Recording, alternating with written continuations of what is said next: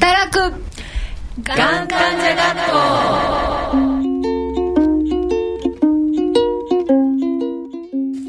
皆さんご機嫌いかがでしょうか？働くがん患者学校学級委員長乳がん7年生の桜井直美です。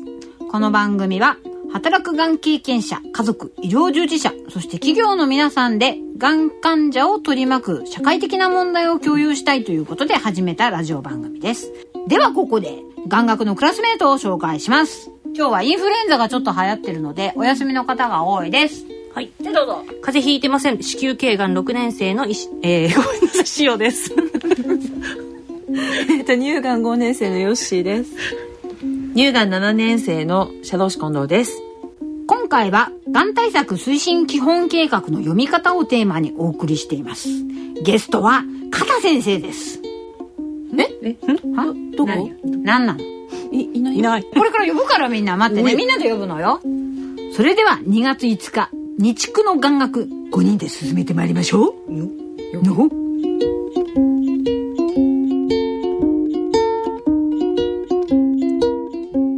働くがん患者学校この番組は CSR プロジェクトの協力でお送りします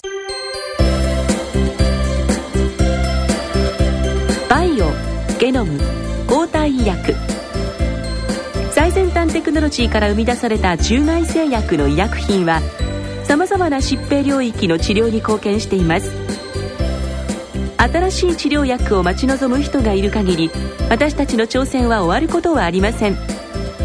今までにない医薬品を今までにない力で作り出す中外製薬。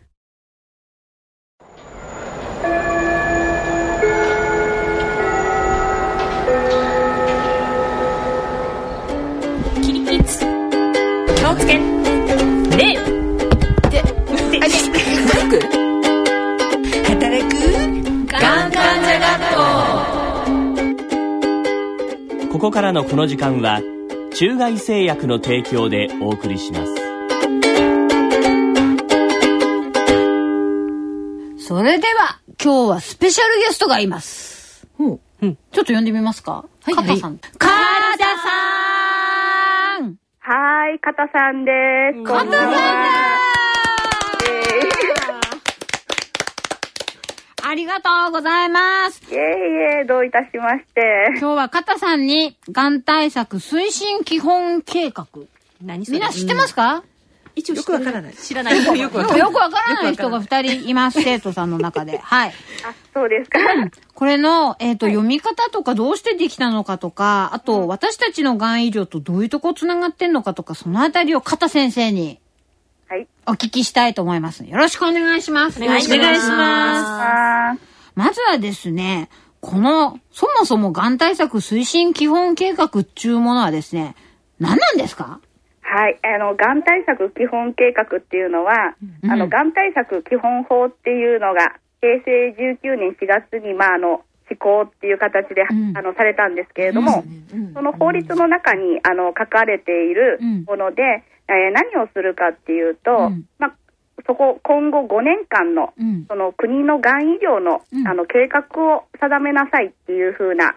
ものなんですね。あの内閣の決定事項として、うん、あのこの国のがん医療がどういうふうに進んでいくか目標を定めて進んでいきなさいっていうようなものなんですけれども。議事録とかこういうのってなんかどっか見れば出てるんですか？そうなんですよ。あの、がん対策推進基本計画っていうのを定める、えー、ために、あの、がん対策推進協議会っていうのが、うん、厚生労働省の中に、あの、ちゃんと協議会が持たれていまして、うん、あの、がん対策推進協議会というふうにインターネットで検索していただくと、うん、あの、これまでの議論、えー、30回ほど、あの、会議もたれてるんですけれども、その会議と議事録の方が出てきます。あの、がん対策その推進協議会っていうものの中には、うん、あの、基本法の中で、法律の中できちんと、うん、あの、がん患者さん、またその家族が、うん、あの、委員として参加しなさいっていうことも定められていて、うん、あの、いわゆる私たちがん患者の代表となる、え方たちが協議会に出て、え私たちの声を伝えているっていうのも、議事録を読むとわかると思います。ああ、それいいね、声でね。ねどどんな議論がこれまであったのかっていうのが全部わかるわけですね。そうですね。あの、一応国は、その、患者さんの声を、えー大事にして、あの、また、そういう基本計画を作っていくっていうことを繰り返していきなさいっていうことも定められているので、この患者さんの声っていうのは協議会の中でとても、あの、重要なポジションを占めてます。なるほど。その、がん対策推進協議会っていうのは、えっ、と、私たちも、その、なんか、聞きに行ったりとか、そういうのできるんですか、はい。あの、開催の大体1週間ぐらい前に、厚生労働省のホームページに、何月何日何時からどこで開催されますよっていうアナアナウンスが出るんですね。で、メールで申し込んだら、あの、基本的には傍聴可能です。ただ、あの、とても人気のある競技会なので、人気があるんだ。そうなんですよ。傍聴者がとても多いんですね。そう。そうなんですよ。あのー製薬企業だったり、患者さんだったり、あとマスメディアだったり、ああの、かお医者さんだったり、いろんな職種の方が傍聴してるので、あの、厚労省の協議会の中では、あの、人気があるって言ったら、まあ、言い方変ですけど、見守ってる人が多い会ではあるので、えー場合によっては抽選で外れてしまうっていうこともあるんですけれど。はい。なんだ。でもそれだけだから、やっぱり、ここの、私たちの医療とつながるところが多いっていうことですよね。そうですね。あの、二人に一人が癌になるっていうことで、うん。やっぱりどうしてもね、あのー関わる人も多いですし、やっぱり注目を集めるっていうことは、あの、注目を集めてる協議会ですね。製薬企業だったり、患者さんだったり、あとマスメディアだったり、お医者さんだったり、いろんな職種の方が傍聴してるので、あの、厚労省の協議会の中では、あの、人気があるって言ったら、まあ、言い方変ですけど、見守ってる人が多い会ではあるので、えー場合によっては抽選で外れてしまうっていうこともあるんです。けれどあら、がん対策推進協議会、実は、この間、参考人っていうので。あら、参考に。何やらかしたの？悪いことは何もしてないです。参考人招致っていうので。承知。ますます怪しい。なんで片さん参考人なんですか？実はあの、11月2日に桜井さんが参考人として招致されました。また、あの、私もあの、9月9日に、あの、参考人招致されてて、なんか悪いことしたんですか？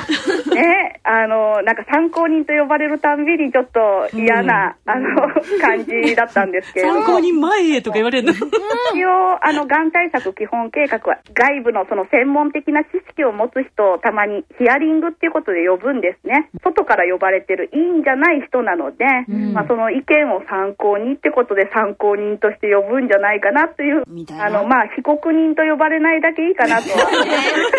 はいで。、今、それ5年計画ってことは、5, 5年単位でやってるってことですよね。そうなんですよ。で、あの、最初のがん対策推進基本計画ができたのが、平成19年4月に基本法ができて、うん。まあ、基本計画がその後、あの、6月にできてますんで、うん。ちょうど今年が実は6月までに次の5年の計画を立てなきゃいけないっていう、今、とっても大事な時期なんですね。もうだから、5年後の医療を見据えた計画を作んなきゃいけない、そうなんです。ね。今年から、まあ、あの、5年間のね医療を見据えて計画を立てなきゃいけない。まあ、あの、それをもとに国が、がん医療を進めていくっていう大切なことなので、ん。何を解決してほしいか、どういう問題があるのかはっきりさせて、ん。まあ、国に頑張っていただくっていうことになると思います。ね、はい。患者も頑張りますけども、やっぱりお互いに手を取り合って頑張らないとダメですよね。そうですね。あの、このがん対策推進基本計画を作るためのそのがん対策推進協議会には、あの、これもあの、基本法の中で定められているんですけれども、ん。まあ、あの、患者家族のものと、えー一方で、その、医療者に当たる方たち、そして、あの、学識者っていうんですかね、有識者って呼ばれる人たちを委員に置きなさいっていうふうになってるので、あの、例えば医療職としては、あの、国立がん研究センターの理事長の先生だったり、各学会のトップの先生方っていうような方が入ってます。あとは看護協会っていう、そういう、あの、団体の方も入ってますし、あの、学識的なあの有識者としてまた、あのー新聞記者さんだったりっていう方とかも入ってるって形ですね。いろんな人の意見が、まあ、盛り込まれて、基本計画が立てられてます。うん、あの、がん検診とか？あそうですね。あの、検診とかになると、やっぱ自治体の意見もとても大切、あの、実際実行する自治体の意見も大切なので、あの、自治体の、あの、実際に検診とかの計画を立てられてるような方も、あの、委員として入られてますね。これは、あれですか？その委員のメンバーの他には事務局の方たちっていう、事務局っていうのはどこになるんですかね？事務局は、あの、厚生労働省の健康局総務課がん対策推進室っていう、うん。あの、そういう、あの、がん対策推進室っていう、まあ、あの、部署があるので、うんそこの方たちが、あの、進められています。あの、務められていますね。今度これ変わるんですよね、確か。そうですね。一応、あの、健康局長っていうその局のあうんのトップの方がおっしゃってたのは、あの、その生活習慣病みたいなところと、うん。まあ、一緒にしたいということは、あの、方向性としておっしゃられてるので、うん。いずれはちょっとその科が変わってしまう可能性はありますね。質から科になる。そう、質からかになる。人数も増えるんだよね、きっとね。いや、質からそのかになる人数が増えるっていうところまで約束はされていないので、うんただ、あの、癌に関しては本当にあの、二人に一人が癌になるっていう大切な問題だと思いますし、うんあの、人数が減らないように、うんやっぱり、その、事務方を務める皆さんの負担も、あの、大変なものだと思いますんで、うんあの、やっぱりその辺とかも私たちは見守っていかなければいけないだろうなと思います。そうだね。今日はサテライト事業だったのね。そうだよ。今頃気がついたのか。姿はないけど、ずっと声を聞きながら 教わってました。うんあの、あ、ヨッシーです。そうそう、そもそも計画がね、5年前にできて、日本のがん医療がどう変わったのかなとか、どう良くなったのかなっていうのをちょっとおさらいしたいんですけど、先生教えて。はい、あのそう ですね、5年前にそのがん対策基本計画、推進基本計画っていうのが初めてできて、あの、良くなった点って大きいのは、いわゆる、あの、がん診療連携拠点病院っていうのが、うん。あの、各都道府県に何箇所かずつできたっていうのが一つ大きいんですね。あの、がん患者さんはそこへ行けば、あの、がんの治療を受けれますよっていう、いわゆる看板を掲げてもらったっていう、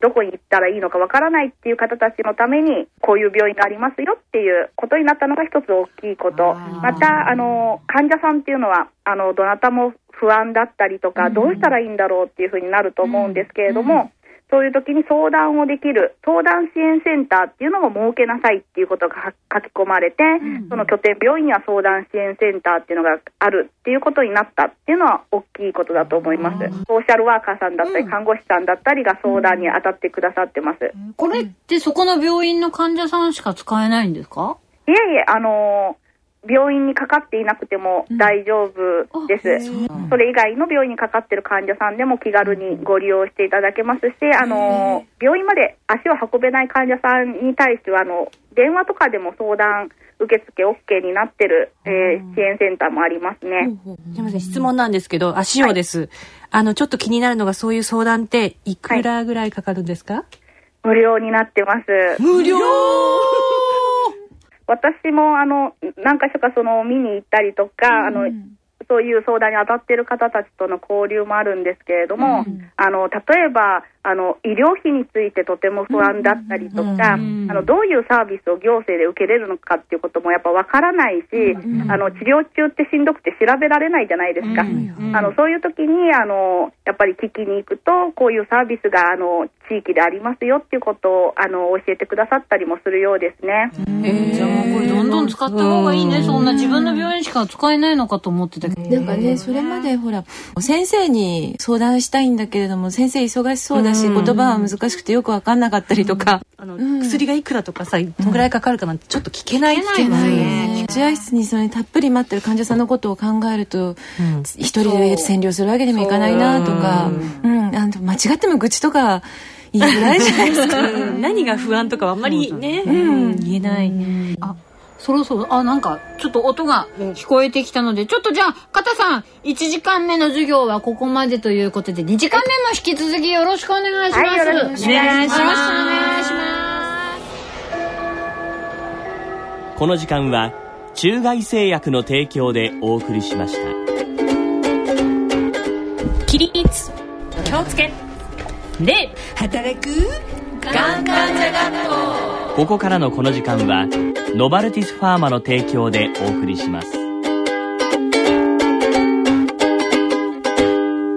二次元目は、がん対策基本計画の読み方、パート2ということで、引き続き1時間目から、えー、片先生の方にいろいろ教えてもらいたいと思います。さっき1時間目の時に、あのーなんか5年目の見直しを迎えていて、すごく大変な時期だったっていうことなんですけども、はい。えっと、これ、今、目玉？目玉って言うと目玉焼きじゃないんだけど。何が変わるそうですね、あの、また今年もその、これから5年のがん対策推進基本計画の見直しになっていて、相談支援ももちろん、さらに相談支援を強化するように、例えばピアサポートっていう、あの、患者さんが、まあ、どういうふうに皆さんの相談を関わっていくかってことも、あの、議論されてるんですけれども、もっと大きい目玉としてはですね、全体目標に、がんになっても安心して暮らせる社会の構築っていうのが。あの、掲げられましたね。つまり、あの、体の痛み以外にも、就労問題とか経済負担っていったような様々な、あの、痛みとか悩みを抱えるがん患者さんを社会全体で支えて、安心して暮らせる社会を作りましょうっていう目標が、あの、今のところ案としてですけれども、掲げられています。ブラボー。また、あの、項目の中には働くがん患者さんのその就労の問題っていうのも入ってますし、あとは、あの、小児がんについても、あの、取り組みますっていうことが項目の中で入ってます。医療に関して、そうやって病院とかの、これまでは整備をしていきなさいとか、あの、放射線をするお医者さんを育てましょうとか、あの医療環境に関しては、前回も随分踏み込んでいたんですけれども、今回はその、患者さんは、そうやってあの、がん治療をしたら、その後は社会で生きていくんだ。それを私たちが支えるんだっていう、皆さんの生活にスポットを当てたっていうのは大きいことですね。例えば会社に行くこともそうかもしれないけど、主婦だってそうだよね。主婦業っていうなりわいだしね。そうでもうすね全。て含めてだ子育てもあるし。あとはその、やっぱり患者さんを支える家族っていうのも、それだよ。ね、うん。あのそういう、やっぱり家族の方も、患者さんの病状が厳しければ、やっぱし、あの、フルタイム働いた後残業っていうのが難しかったりっていうこともあると思うんですよね。うん。あの、そういうサバイバーシップって言っていいんですかね。うん。あの、癌に関わる人を、みん、あの、みんなを社会で支えていこうっていうところに一歩踏み込んだような、あの、印象は受けてます。問題はでも、そこの今度は中身の方がすごく、これからどうするのかっていうところがすごい重要。そうなんですよ、ね当に。だから先生、ため息がちょっと間違えてるか？ら。そうなんです。私たち前にあの調査した時には、あの、例えば制度を変えて欲しいというのはやっぱナンバーワンだったね。休暇制度が欲しいとか、あの、採用時に差別とか偏見とかないようにしてほしいとか、うんあの、家族も普通に安心してそう、なんで肩身の狭い思いをしているのでそういうことがないようにしてほしいとか、やっぱりなんかそういう細かい声がいろいろ出ていたんですけどもそういうのっていうのは盛り込まれるのかしら？やっぱりその国全体のあり方、うん。正確になるので、ん。あのーどこまでどう盛り込むかっていうのはすごく難しいところではあるんですけれども、一応その議論の中には、今、あの、現在患者家族の立場として5人の方が、うん。あの、委員として参加して、あの、かなり、あの、踏み込んだ意見っていうのはしてくださってます。やっぱり皆さん自身もその、働いていらっしゃったりとかしますんで、意見としては相当出されているんですけれども、やっぱり国としては極力、あの、マイルドに済ませたいっていうのもあって、その、事務局とのせめぎ合いっていうのは膨張してて、あの、見て取れますね。そう、その出てきたことに対して、でももう働いてたら実際いけないわけで、うんなんか 意見をうん。言いたいよね、こんちゃんだって。ね。そうですね。なんかその意見を、あの、もちろんその、今委員として頑張ってらっしゃる患者さん、家族さんに、あの、伝える、応援するっていうのも一つの方法ではあるんですけれども、もう一つ実は方法がありまして、あの、ままあ、あの、前回の基本計画ができる流れから言うと、今回も多分、基本計画の案があらかた固まった時点で、うん、パブリックコメントっていうのを募集すると思うんです、厚生労働省が。うん。うん、つまり、皆さんからご意見をお寄せくださいっていう形になると思うので、そこにぜひともそういう声をバシバシですね、届けていただければっていうふうに思うんですけれども。うん、それはぜひやらないといけないですね、そういうところにね。そうですね。あの、誰かが言ってくれるとか、あの私なんかが言って大丈夫みたいな風に、あの、よく遠慮される方がいるんですけれども、そうではなくて、皆さんの声がもう国を動かすっていう風に、私がやらなければ誰がやるぐらいの、どういう思いで、はい。あの、ぜひですね、あの、厳しい意見も踏まえ、もちろん、あの、本当に、だからこの国がどうなったらいいなっていう意思表示をみんなでしていくってことは大事なんじゃないかなと思います。うん、なんか、こう、ちょっと幼稚なこと言っちゃいけないんじゃないかとか？もう全然いいです。あの、やっぱり、あの率直な意見ってすごく大事ですよね。うん。うん、あのやっぱり皆さんだから気づくことっていっぱいあると思うんです。あの、お勤めしていらっしゃるからこそっていう。うんうん、そういうのが、あの皆さんだけじゃなくって、周りで働いてるサバイバーさんも助けるんだっていうふうに思っていただければと思うんですが。なるほど。はい。やっぱそこで言うべきですね。はい。はい、あと他に何か問題っていうのはあるんですか？今なんか出ていて。うんそうですね。あと、うん、あのー、まあ、これもどうなるのかって、あのー、私も息を飲んで見てるんですけれども、うん、あの、ドラッグラグ、デバイスラグっていう問題がありまして、あの、言葉だけ聞くと何のこっちゃって、と思われると思うんですけど、どうですかね。デバイス。デバイス。デバイス？パソコン？デバイス。何？そうですよね。そういうふうに、あの、取っちゃうんですけれども、実は、あの、デバイスっていうのは医療機器っていうふうに思っていただければかなと思うんですが、あの実はその、まあ、ドラッグラグっていう問題は、あの新聞とかでご覧になった方も多いかもしれないんですが、あの海外で承認されたお薬が日本で承認されるまでの時間差、患者さんに届くまでの時間差っていうのをドラッグラグと言います。同じように医療機器が届くまでがデバイスラグっていうんですけれども、あのこのがん対策基本法、そもそものその法律ができる背景っていうのは、はいはい、あのがん患者さんがあの海外で使えてるお薬が日本で使えない、自分たちも薬を使いたいっていう署名活動とか、そういうことをされてた声がだんだんだんだんですね、集まってきて、がん難民もなくしてもらいたいとか、あのそういう声につながって法律につながったんですね。ただ、残念ながら、あのー、今現在も薬が使えなくて困っているっていう患者さんの声っていうのは後を絶たないっていう現状なんで、あのー、当たり前のことなんだと思うんですけど、当たり前の治療、当たり前に受けたいねんっていうのが患者さんの気持ちだと思うんですね。で、できればまあ働いてる患者さんだったら、あのー、まあ、いい薬って言ったら変ですけども、副作用が少なくって、治療しながら会社に行ければなおいいじゃないですか、うん、あと副作用とかもコントロールできたら働きながらも治療が続けられるかもしれない、うんうん、そういうあの副作用を止めるようなお薬なんかもやっぱりラグになってるんですね。あのだからやっぱりその問題をこの計画の中でどういうふうにですね改善していくかっていうところも、うん、あの皆さんが仕事を続けていく上で大きいポイントになると思うので、うん、あの薬の問題って難しいなって思っちゃうんですけれどもやっ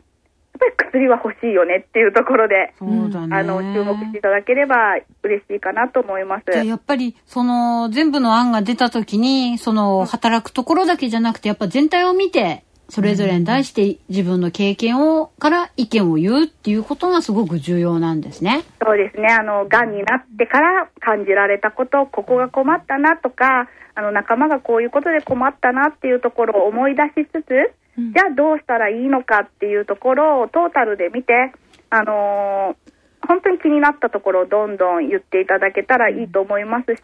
あのー、なんて、わからないところは、あのー、私たち、まあ、あの、分かってそうな患者に聞いてもらえればと思います。そうだね。あの、いつでも連絡待ってますって感じなんですけど。ありがとうございます。なんか、すごいよくわかったね。すっきり。勉強になった。やっぱこれで自分たちの意見を、ここのラジオで、私たちは経験をずっと言ってるけども、それだけじゃなくて、こういう制作の方との考えも合わせて、ちょっとものを言っていこうって感じですね。なんか、あの、先生にお礼を言いたいんで、その前になんか、こんちゃんから質問があるみたいなんですけど。今日はたくさんですね、あの今までちょっと知らなかったこととか、いっぱい教えていただいてありがとうございました。あの、今日たくさん重要なね、言葉とか、概念とか、そういったもの、あの、出てきたと思うんですけど、今日出た用語っていうのは、今度テストあるんでしょうか？本当はテストをしたいって思うんですけれども、あのー、やっぱりね、そういうことすると、がん対策が嫌いになってしまうと思うんで。優しい先生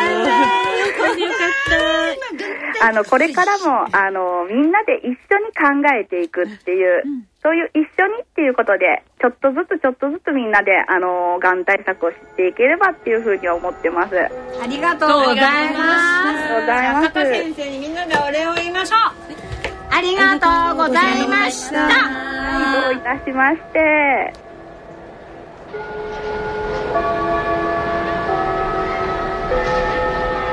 働くがん患者学校この時間はノバルティスファーマの提供でお送りしましたこれまで大切にしてきた夢へのチャレンジを続けながらがんと向き合っていきたい私たちは患者さんのこんな思いに寄り添った薬作りを大切にしてきました。有効な治療法のないがんに対する新薬や地位を目指せる新薬の開発など私たちはがん治療への挑戦を続けています。がん患者さんが自分らしく人生を歩み続けられるそんな新薬をお届けするためにノバルティス・オンコロジーあれ？まだ？電話つながってますね。こうちゃん翼をください、歌って。何ですか？今歌ってってお姉さんが。うん。お姉さん。お姉さん。お姉さんだって今、富とか、栄養ならば、ならないはい、なんか歌が続いてます。こうちゃんの歌です。えー、今回の放送はいかがでしたか？さて番組では疑問、質問、ご意見、ご感想をお待ちしております。宛先はこちら。宛先です。郵便の方は、郵便番号107-8373東京都港区赤坂1-9-15ファックスでは東京03-3582-1944メールの方は命アットマーク、レイディオ日経 .jp まで、いずれも、ラジオ日経、働くがん患者学校係までお寄せください。それではお時間となりました。お相手は私、桜井直美と、塩と、ヨッシーと、シャロシ近藤でした。それでは次回、2月19日、日曜夜9時、日区にお会いしましょう。バイビーまたねーバイバイバイ